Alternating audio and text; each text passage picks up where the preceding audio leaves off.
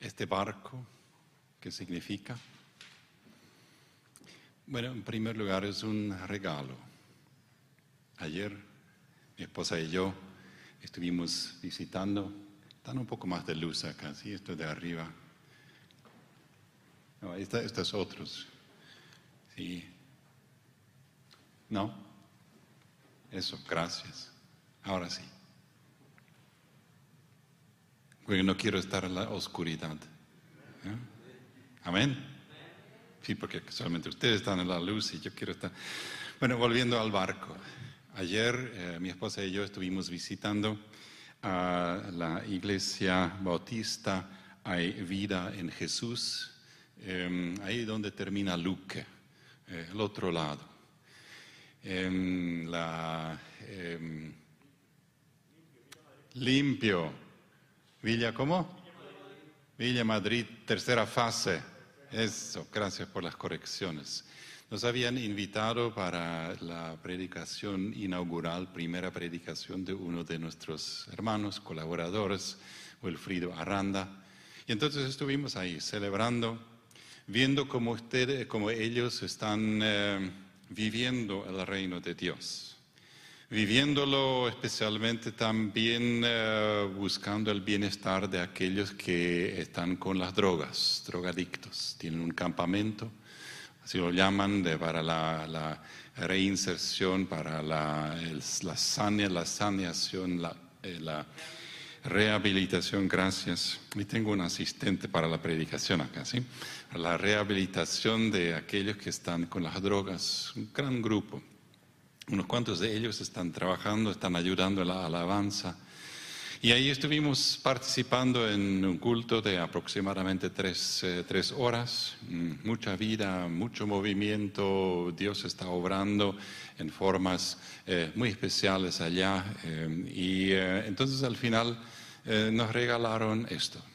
Y me hace recordar a Jesús, por supuesto, eso no es un barco de piratas, eso sí, entiendo yo, es un eh, barco para pesca eh, y es un, especialmente es un barco que fue hecho con mucho amor, mucha dedicación por aquellos que están trabajando en ese campamento de rehabilitación. Con mucho amor lo hicieron y nos regalaron y lo apreciamos muchísimo, lo traemos acá porque ciertamente es para, es para la iglesia. ¿no? Y hace recordar a Jesús quien dijo, em, eh, dejen su barca y entren en una nueva barca. Dejen sus, sus barcas en la orilla y busquen un nuevo horizonte. Síganme a mí, síganme a Cristo. Algunos lo van a hacer en el barco, la mayoría no, pero Jesús dijo, déjenlo, comiencen un capítulo nuevo. Hasta que eso me hizo recordar esta linda canción, que es una de mis canciones favoritas. Esta canción eh, que dice... Mm, he venido, no, he, dejado, he venido a la orilla, he dejado la barca. ¿Ustedes la conocen? Y es esta la canción que nos hace recordar este versículo de Jesús cuando, esto fue más tarde, cuando Él dijo, si ustedes quieren seguirme, tienen que amarme. ¿Pero qué significa amar? Amar con todas las fuerzas, amar con todo el corazón, amar con todo el alma, Amar con todos, todas tus fuerzas. Amar, ¿qué significa? Escuchemos la canción, esta canción. Tú has venido a la orilla, has dejado tu barca. Tú me has mirado en los ojos. Tú has nombrado mi llamado mi nombre. Y esto es algo muy, muy precioso. Es la canción, está también el texto, es como una predicación escuchen las palabras de Jesús, escuchen la riqueza de lo que es amor de Jesús y amor entre nosotros y desafío. Y de esto vamos a seguir hablando después, pero el centro del mensaje quizás ya vamos a escuchar en palabras ahí. Y se va a apagar algunas luces ahí, vamos a escuchar el video. Adelante.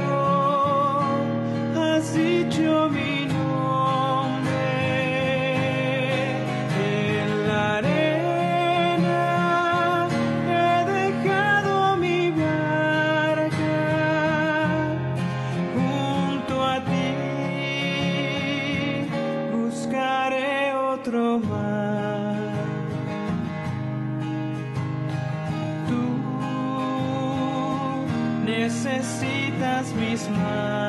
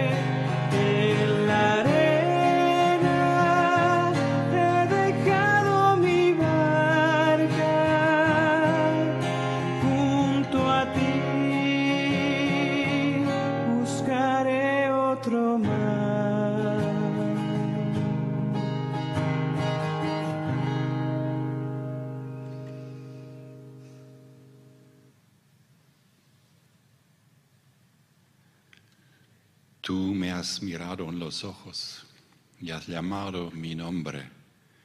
Por esto siempre, cuando comenzamos a hablar de amar a otros o amar a Dios, primero hablamos de su amor a nosotros. Pues esto es la base, esa es la base. La base que nos ayuda a poner nuestros pensamientos y nuestros sentimientos y nuestras palabras a prueba, de examinarlos. Hay cuando escuchamos en la radio de homicidios y de suicidios, ¿qué pensamos entonces? ¿Dios está en eso también? O si escuchamos y si vivimos de el COVID y las persecuciones y el desprecio a veces de los vecinos, Dios está ahí mirando en los ojos y diciendo, te he llamado por tu nombre. Cuando da la sequía o el cáncer o el costo del flete y las mercaderías caras, Dios está allí con su amor. Cuando están las escuelas estresantes, en tiempos de COVID especialmente, doblemente así, o el precio de la soja y de la carne, que es más de lo que lo merecemos, o cuando está la huelga de los maestros, o la discordia entre líderes eclesiales, políticos, económicos, Dios está ahí también diciendo, yo te he mirado los ojos y yo te he llamado por tu nombre. Sí, pues Dios y su amor son infinitos. Y en estas convicciones, esta decisión, esta decisión de seguir amando mm, de acuerdo a la manera de Dios, esto está puesta a prueba tantas veces en este contexto, en mi vida, en mi matrimonio, en mi familia, en la tuya, posiblemente también. Y ahí entonces otra vez este texto que nos ayuda hoy en una manera nueva y vieja. Y algunos dirán, quizás, pues todo ya sabíamos, quizás, quizás. Uno de estos días vino un maestro, el que sabía todo, el que tenía todas las respuestas, también las respuestas a las preguntas que él mismo puso a otros. Uno de los maestros de la ley que estaba no solamente entendiendo mucho, sino también obedeciéndolo, le preguntó a Jesús, de todos los mandamientos, ¿cuál es el más importante? Eso no era tanto para aprender, sino también para poner a prueba y quizás para tentarle a Jesús o para comenzar una discusión por le gustaba discutir, yo no sé.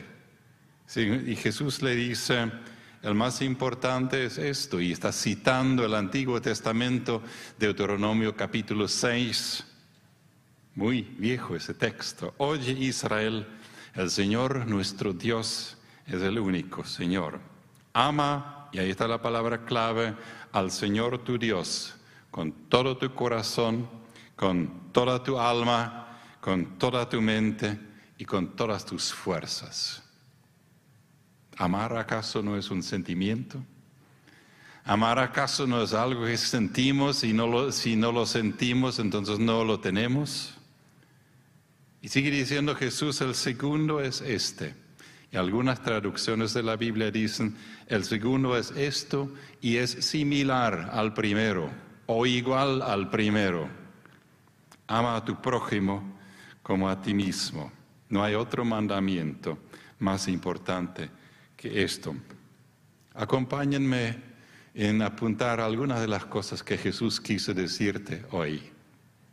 Quizás viendo la riqueza de esta palabra de amar, que hoy en día le hemos eh, quizás quitado unos cuantos de estos significados. Los cuatro veces amar a Dios. Amar es un verbo. ¿Ustedes recuerdan lo que son más viejos de la escuela, que es un verbo? En alemán tuvimos la palabra cuando yo era joven de tu Wort. Es una palabra que indica algo que hacemos. Lo que hacemos es un verbo. Así que amar es un verbo, algo que hacemos.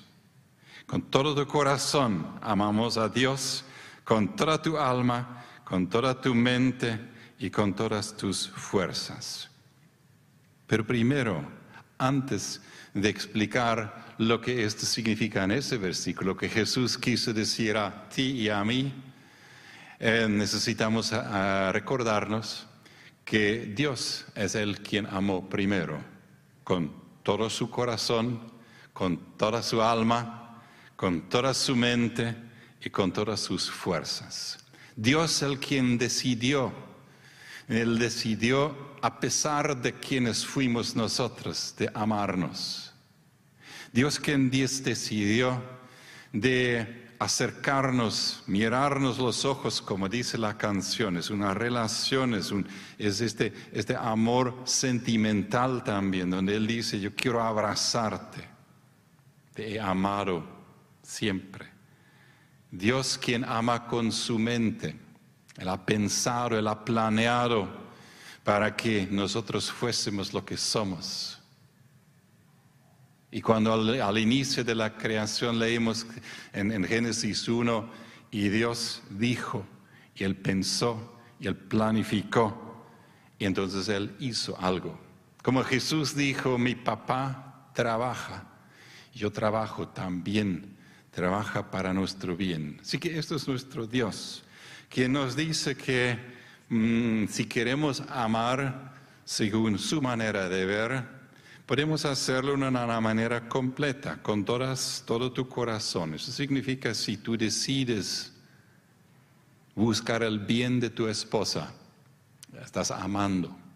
Si tú decides construir una casa para tu familia, estás amando. Si tú decides, y así seguimos, toda tu personalidad, es tu carácter, es la voluntad esto es amor.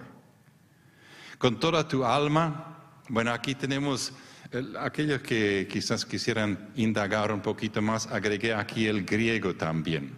Eso no es para eh, mostrarles que yo sé leer griego, no sé mucho, eh, pero simplemente para decir, em, búsquenlo. Si quieren amar con su mente, entonces busquen el texto original, si es posible. Hay buenas ayudas en internet, fácilmente se puede encontrar. Por eso lo puse aquí también. Pero especialmente también porque aquí tenemos la palabra psique. ¿Lo ven?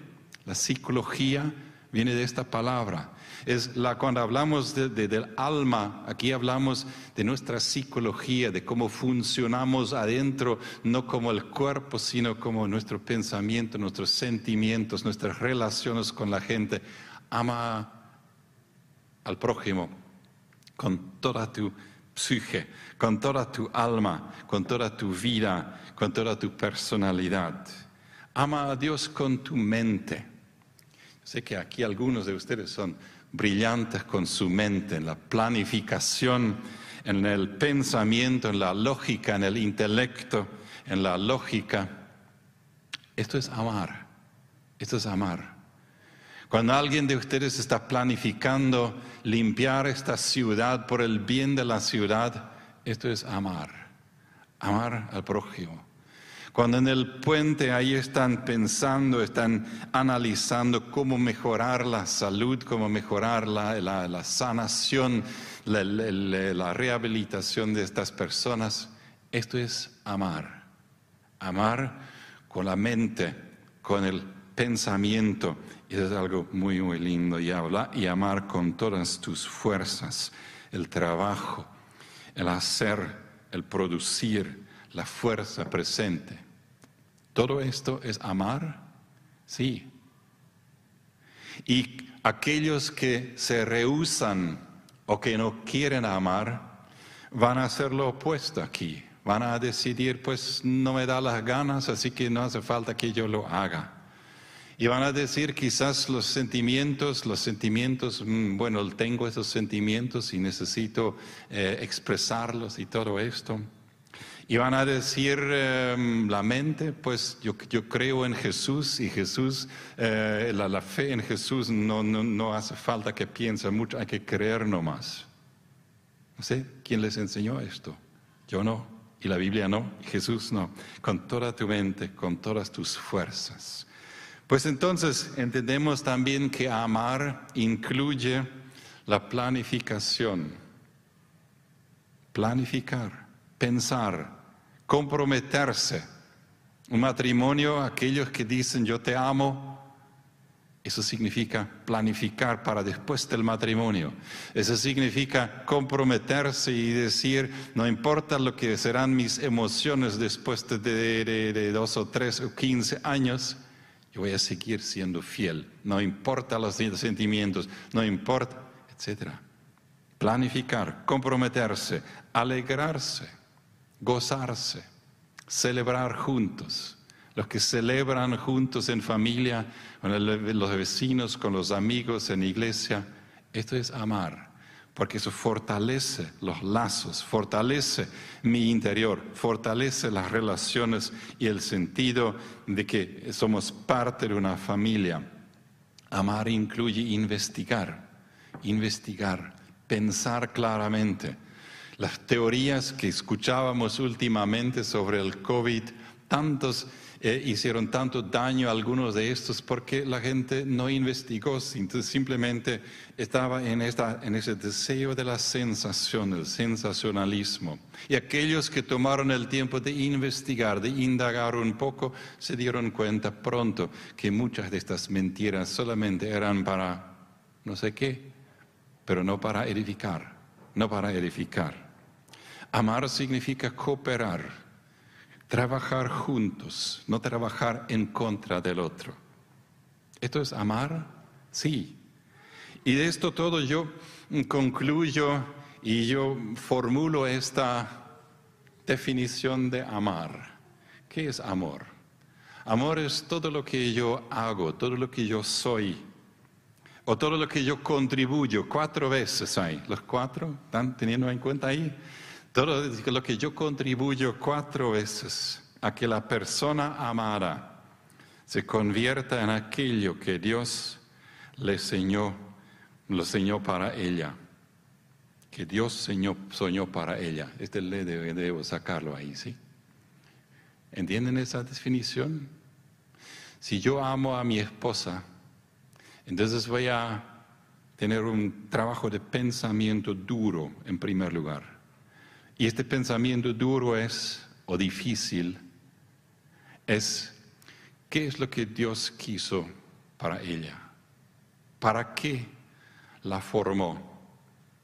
Aquellos que están en proceso de decidir de, casarse, pregúntense esto.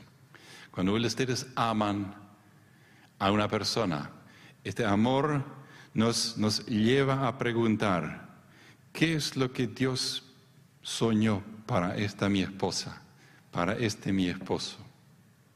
Y entonces yo voy a hacer todo lo posible para ayudar a Dios, para que Él forme a mi esposa, a tu esposo.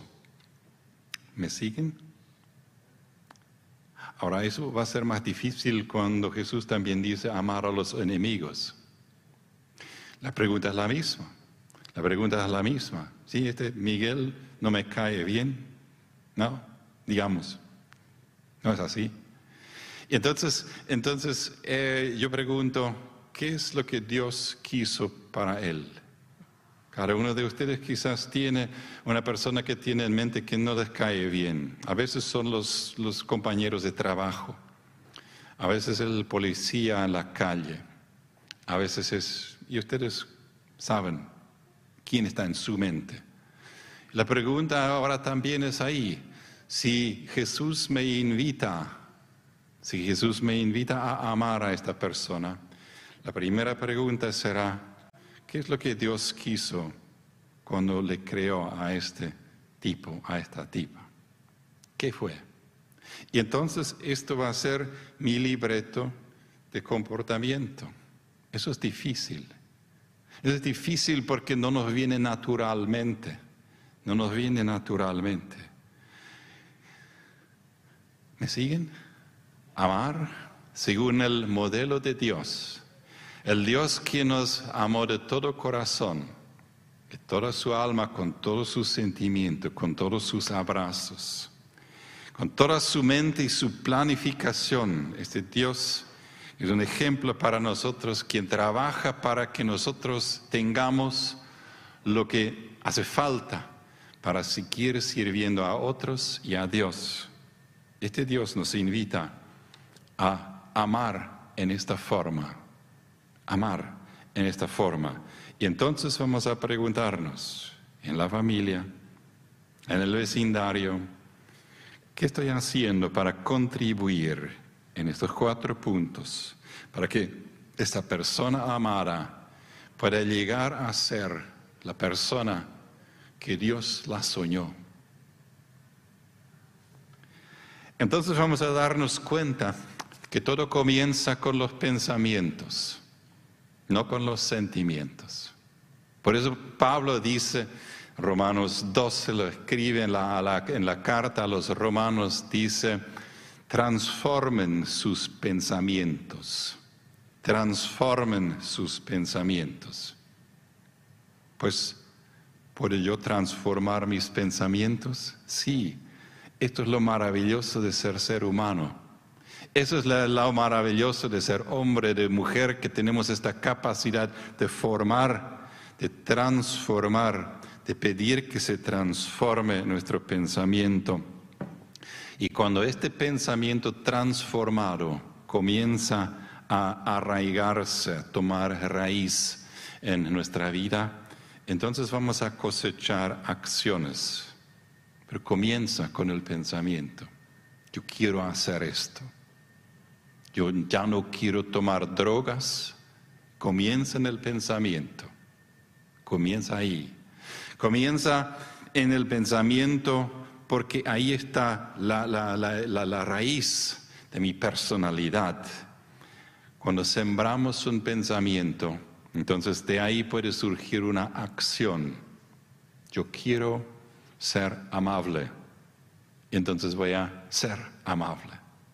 Yo quiero ayudar a mi hija en sus deberes escolares. Entonces voy a sembrar una acción, pues entonces no tendría sentido si yo lo diría.